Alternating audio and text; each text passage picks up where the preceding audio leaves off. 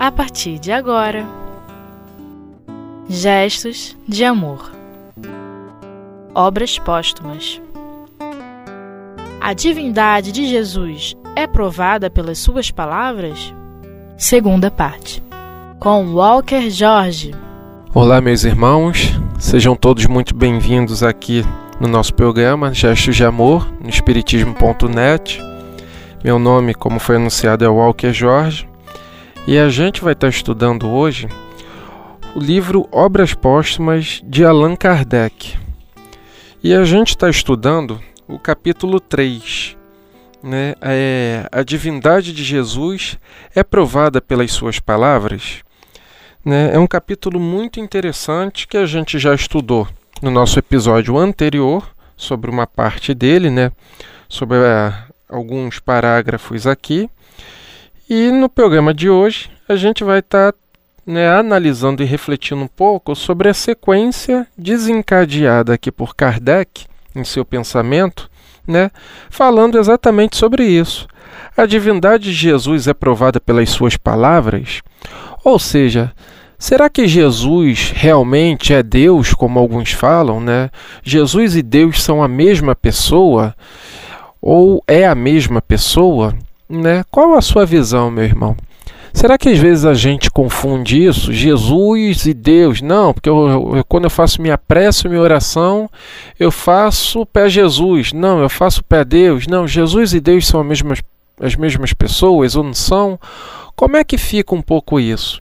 E é um capítulo que é muito válido né, a gente estudar, a gente ler e a gente observar no detalhe, porque a gente vai vendo a sequência lógica né, que Kardec também vai classificando ali em cima dos trechos da Bíblia. Né, em cima do Evangelho de Lucas, em cima do Evangelho de Mateus, em cima do Evangelho de Marcos, em cima do Evangelho de João. Kardec ele vai pegando nesse capítulo fragmentos do Evangelho citados pelo próprio Cristo, né, e vai fazendo ali um, um, um paralelo com o que Jesus ia colocando para quem ele ia colocando e como ele ia se classificando ali nessa relação dele com o próprio Deus. Porque algumas correntes teológicas e algumas correntes religiosas né, classificam Jesus né, como tem Jesus, tem ele, Jesus menino, tem Jesus Espírito Santo, Deus menino, ou seja, classifica né, Jesus dentro da visão divina. E aí começa a adorar a Jesus né, e começa a classificar Jesus nessa condição dele sendo Deus na terra. E aí começa a entrar naquela questão dos ensinamentos e do propósito, que em vez de pegar a moral e os exemplos que Jesus deu, né, a regra do bem proceder, né, que é a boa nova, que é o evangelho, né, para a gente, não, acabam ah, é, idolatrando ele como se fosse Deus. E aí entra naquela visão, naquela conotação, né, de, olha, um pedacinhozinho da onde Jesus passou do monte, porque, porque é puro, é santo, né, é, é, é divino isso, porque é onde o Deus passou ali, né, é, outros vão pegar, olha, é a árvore ou é a fogueira onde Jesus se apoiou. Nossa, é uma coisa santa, porque Deus tocou aqui, porque Jesus é o próprio Deus, ele tocou. E Kardec, né, pedagogicamente, vem trazendo todos os trechos né, citados pelo próprio Cristo, por Jesus, né, através da visão de cada um dos evangelistas, de seus apóstolos, né, dizendo exatamente isso, né, dando a visão de Jesus e dando a visão de Deus e classificando né, Jesus como um Cristo, como um homem, né, como um filho de Deus, né, como um espírito puro já elevado e Deus como criador e o nosso Pai. Né? Ou seja, dois seres totalmente distintos. Isso à luz da Bíblia, à luz do Evangelho, à luz da compreensão que Jesus nos trouxe e que os evangelistas, os apóstolos, colocaram. Ah, Walker, mas como é que a gente vê isso daí? A gente vai dar uma lidinhazinha aqui, né, no, no, no, no, nosso estudo de hoje, né, na colocação de Kardec, e na sequência, né, nas colocações que ele vem trazendo do Evangelho. Vamos nos ater lá à introdução do nosso estudo de hoje, ao parágrafo que inicia o ponto de estudo nosso, que vem dizendo o seguinte: a dualidade das pessoas Acharam aí, meus irmãos, né? No livro Obras Póstumas, é nesse parágrafo, né? Inicia com a dualidade. Vamos lá. A dualidade das pessoas, assim como o estado secundário e subordinado de Jesus com relação a Deus, ressaltam, além do mais, sem equívoco, das seguintes passagens. Ou seja, né, vamos trazendo aqui as passagens que Jesus se coloca subordinado com relação a Deus. Então ele não pode ser o próprio Deus, porque como é que se eu sou alguém, como é que eu posso estar subordinado, me classificando na terceira pessoa e me colocando subordinado a mim mesmo? Ou seja, sinal de que é um ser independente e individual do que eu sou. Então vamos lá, né? vamos para a primeira observação. Né, se você tem aí sua Bíblia, pode abrir no Evangelho de Lucas, capítulo 22, versículo de 28 a 30, que vem dizendo o seguinte: Fostes vós que permanecestes firmes comigo nas minhas tentações. É por isso que preparo-vos meu reino como meu Pai preparou-me, a fim de que comais e bebais na minha mesa no meu reino, e que vos senteis nos tronos para julgar as doze tribos de Israel. Ou seja, ó a colocação interessante, ó. É por isso que preparo-vos meu reino como meu Pai preparou-me. Ou seja, se Jesus realmente fosse Deus, ele não iria citar como meu Pai me preparou. Ele iria citar como eu mesmo me preparei. Então aí a gente já vai vendo que tem um ser superior a Jesus, que ele faz uma referência desse ser e que esse ser criou ele e preparou ele para chegar na condição onde ele chegou, que é a condição o quê? de Cristo, de espírito puro. Daquele Messias que Isaías, lá no seu evangelho, tanto profetizou sobre a vinda dele. Então a gente consegue entender muito bem nessa passagem aqui, trazida na visão de Lucas. Vejamos agora a visão do Evangelho de João. Abra sua Bíblia aí, ó. João, capítulo 8, versículo 38. Vem dizendo o seguinte: Por mim, digo que vi em meu Pai, e vós fazei o que vistes em vosso Pai. Ou seja, olha só o que, que Jesus está colocando aí. Ó. Por mim, digo que vi em meu Pai. Ou seja, por ele, ele está dizendo que ele viu em Deus. E vós, fazei o que vistes em vosso Pai. Ou seja, nesse momento, Jesus, ele está colocando Deus na terceira pessoa, está dizendo, né, fazendo alusão às propriedades e à visão que ele traz do mundo, das coisas, né, dizendo que ele vê né, exatamente o que? Ele tem a visão de Deus. E que nós fazemos né, a visão que também temos da visão de Deus. Só que ele tem uma visão diferenciada da nossa porque ele já está numa condição de Cristo, de espírito puro. E nós ainda temos uma visão ainda muito material, porque ainda estamos nos desenvolvendo, ainda estamos em ascensão ao Cristo, né? Porque ele é o nosso guia e modelo. Então nós ainda estamos nos desenvolvendo, estamos sendo ainda seguidores do Cristo. Né? Não tem como nessas horas a gente não fazer alusão a Paulo, né? que falava que ele né, deveria diminuir para que o Senhor né, resplandecesse. Ou seja, é, é, essa é a nossa meta. E a gente começa a ver que Deus né, não é a mesma pessoa do que Jesus, justamente agora na visão de João, que deixa isso muito bem claro, né? Que Jesus tinha uma compreensão de Deus da mesma forma que nós temos uma compreensão de Deus. Ou seja, nessa visão aqui de João, ele classifica Deus como um ser superior e a irmandade entre Jesus e todos nós da humanidade, né? E vamos agora para o Evangelho de Marcos, né, no seu capítulo 9, no versículo 7 a parte lá da transfiguração, que vem dizendo o seguinte: Ao mesmo tempo, surgiu uma nuvem que os cobriu, e dessa nuvem saiu uma voz que fez ouvir estas palavras: Este é meu filho bem-amado, ouça-no. Ou seja, se teve uma voz né, saindo das nuvens, se colocando para as pessoas ali, dizendo que Jesus era o Filho bem-amado, ouçam-no. Como é que Jesus seria o próprio Deus? De quem então seria essa voz? Né, porque a gente parte pelo aquele simples princípio.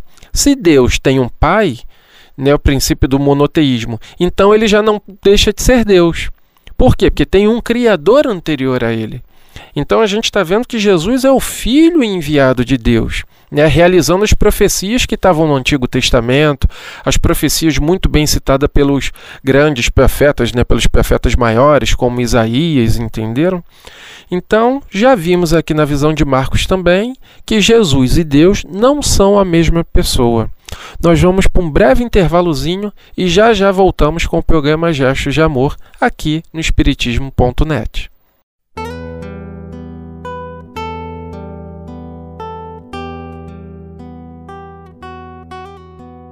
Gestos de Amor Obras Póstumas Bem, meus irmãos, voltamos agora com o programa Gestos de Amor, aqui no Espiritismo.net. Estamos estudando aqui obras póstumas.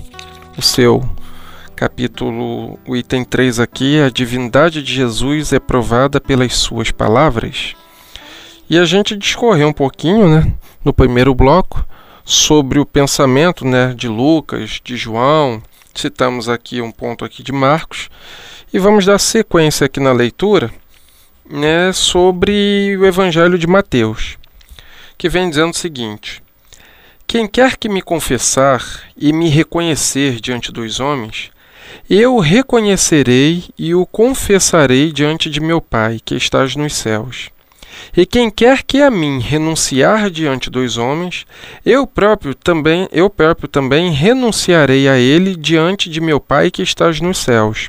Mateus capítulo 10, versículo do 32 ao 33. Então a gente para para dar uma analisadinha aqui nesse texto aqui, né, nesse versículo. O que, que ele vem aqui nos dizer e nos chamar? O evangelista Mateus. Exatamente sobre isso. Em que quer que a minha renúncia diante dos homens, eu próprio, eu próprio, Jesus falando, né? Eu próprio, ou seja, eu Jesus também renunciarei a ele diante de meu Pai que estás nos céus. Ou seja, se Jesus vai renunciar ele próprio diante do Pai, então ele e o Pai não são a mesma pessoa, né? É, a gente pode até, vou até brincar aqui agora, porque me chamo Walker Jorge, né? Só que eu sou o neto. Meu pai é o Walker Jorge, só que papai é o filho, né? Meu avô era o Walker Jorge, né? O original, vamos dizer assim, né? Eu posso representar o meu pai, eu tenho, né, o mesmo nome, sobrenome do que ele, só muda o finalzinho que eu sou neto, mas eu e ele somos pessoas totalmente diferentes. Ele é o meu pai, eu falo em nome dele, mas eu não sou ele, né? Temos o mesmo nome, temos uma mesma linha de raciocínio. Né? Em alguns locais na família, as pessoas até falam: Nossa, o Walker, quando está entrando, pensei que fosse o pai dele, né? porque a voz é igual, o jeito de rir é igual. Ou seja, as características são parecidas, são iguais, a forma de pensar são iguais. O meu referencial é ele, mas ele é o meu pai, é uma individualidade, eu sou filho dele, eu sou outro. A mesma coisa com Jesus e com Deus, né? Deus, né, como Jesus colocou, é um. E ele é o filho de Deus. E o referencial dele é Deus. É a pureza, é a sublimação, são todas as virtudes né, que vêm direto do Pai. É um grau de compreensão bem elevado que ele consegue alcançar. Mas ele e o Pai, quando ele diz, né, eu e o Pai somos um só, é nesse critério de dizer a mesma coisa, do que eu e meu Pai somos um só. Ou seja, pensamos da mesma forma, né, agimos muito parecidos, mas somos individualidades distintas. Né? Então a gente consegue classificar né, duas questões totalmente distintas aí. A linha de raciocínio, a forma de pensamento, as características da individualidade, que são seres distintos. E vamos dar uma olhadinha agora no Evangelho de Lucas. Lucas capítulo 12, versículo 8 e 9. Vem dizendo o seguinte: Ora, declaro-vos que quem quer que me confessar e me reconhecer diante dos homens, o Filho do homem o reconhecerá também diante dos anjos de Deus. Mas se alguém renunciar a mim diante dos homens, eu também a ele renunciarei diante dos anjos de Deus. E ainda vem um outro trecho aqui do Evangelho de Lucas, que é Lucas 9, versículo 26.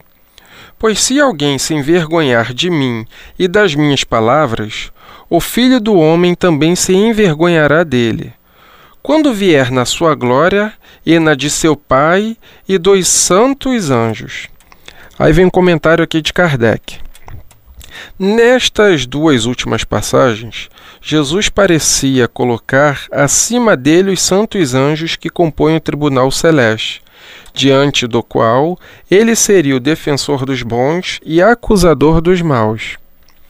Aí Kardec ainda vem aqui com uma outra dissertação do Evangelho de Mateus, né? capítulo 20, versículo 23. Mas, pelo que deve se sentar à minha direita ou à esquerda, não cabe a mim conceder-vos, mas será para aqueles a quem meu Pai preparou.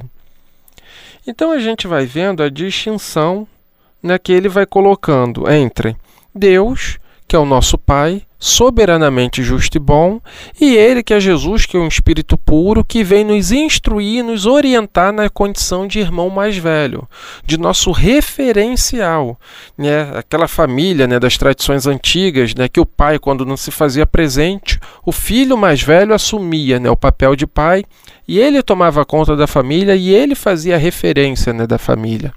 Né? Todos seguiam ali a orientação e a diretriz dele e se espelhavam nele como modelo de homem. Né? E a gente vai vendo aqui agora no Evangelho de Mateus, no capítulo 22, versículo 41 a 45. Ora, os fariseus estando reunidos, Jesus lhe fez esta pergunta, e ele lhes disse: O que vos, o que vos parece o Cristo? De quem ele é filho? E eles responderam: filho de Davi. E como então lhe disse Davi, o chama em espírito de seu senhor, por estas palavras: O Senhor disse ao meu senhor: Sentai-vos à minha direita, até que eu reduza vossos inimigos a vos servir de degrau? Se, portanto, Davi o chama de seu senhor, como ele é seu filho? Isso daí é uma observação lá de Mateus. E tem uma observação também de Marcos no capítulo 12, versículo 35 a 37, e a mesma passagem, né, replicada por Lucas no seu capítulo 20, versículo 41 a 44, que diz o seguinte: Mas Jesus, ensinando no templo, lhes disse: Como os escribas dizem que o Cristo é o filho de Davi, já que o próprio Davi disse ao meu Senhor: Sentai-vos à minha direita, até que eu tenha reduzido vossos inimigos a vos servir de degrau? Portanto, já que Davi o chama a si próprio de seu senhor, como ele é seu filho? E aí vem uma nota aqui de Kardec, né, um trecho aqui de Kardec dizendo: Jesus consagra por estas palavras o princípio da diferença hierárquica que existe entre o pai e o filho Jesus podia ser filho de Davi pela filiação corporal. E como descendente de sua raça, é por isso que teve o cuidado de acrescentar: como chama em espírito seu Senhor. Se há uma diferença hierárquica entre o pai e o filho, Jesus, como filho de Deus, não pode ser igual a Deus. Então a gente começa a analisar exatamente isso, né? Porque para penalizar, vamos refletir aqui um pouco em cima desse trecho aqui de Marcos e de Lucas, né, e de Mateus. Né, mas Jesus, ensinando no templo, lhes disse: ou seja, templo é um local fechado onde Jesus reunia só aqueles apóstolos, né, os mais chegados ali, para refletir um pouco em cima dos mandamentos. E ali ele coloca ali, né, o trecho dali de Davi, porquanto já que Davi o chama a si próprio de seu Senhor, como ele é seu filho. Ou seja, Jesus ele tinha uma descendência de Davi, como está lá na introdução de Mateus, como está lá na introdução de Lucas, né, que vem dando toda a genealogia né, de Jesus. Só que quando ele classifica aqui como chama em espírito seu Senhor, aí já tem diferencial, porque aí já é a visão espiritual da coisa. Ou seja, né, o homem, a carne procede da carne. E o Espírito procede de Deus. Então, quando nós falamos da descendência de Davi, de Jesus, a gente vê a carne procedendo da carne, né? É a, vamos dizer assim, né? É, é, como alguns classificam sobre a casta, né, é a descendência hierárquica, é a árvore genealógica de Jesus, é a descendência de Jesus ali, é a família dele. Mas quando ele cita essa visão aqui de Davi, quando chama em espírito, já é tendo a visão do seguinte, né? Que todos nós, em espíritos, somos filhos do mesmo Pai. Ou seja, ele, Jesus, como filho de Deus, não poderia ser igual a Deus. Por quê? Porque ele também é filho de Deus. Então, meus irmãos, que possamos ter bem isso bem claro em nossos corações, nos nossos sentimentos, né, que Jesus ele é o nosso irmão mais velho. É aquele irmão que está prestes a sempre orientar, defender, amparar e direcionar nós que somos os irmãos caçulas dele. E que possamos, cada um de nós, ter referência desse irmãozão que é Jesus, né, que é o nosso irmão mais velho, como nosso grande referencial, guia e modelo de ser humano de conduta moral a ser bem seguida, das 40 parábolas que ele deixou, para que nós possamos refletir em cima de cada uma delas e trazer aquilo dali para a nossa convivência, para o nosso dia a dia. Né? Porque Jesus em nenhum momento ele saía por aí, olha, né? no livro de Isaías, olha, porque está lá nos Dez Mandamentos? Não. Ele assimilava tudo aquilo e vivenciava aquilo. E dava de bons exemplos para a gente seguir ele. Então, que possamos nos mirar nesses bons exemplos e que possamos ter o Cristo bem próximo da gente, como um grande irmãozão nosso que está sempre ali nos amparar, né, nos direcionar, nos acolher e que nunca, nunca nos deixa desamparado em momento algum. Muita paz a todos e fiquem aqui no Espiritismo.net, gestos de amor que antecipam o futuro. Não saia da nossa programação. Até a próxima, meus irmãos. Um grande abraço no coração de todos.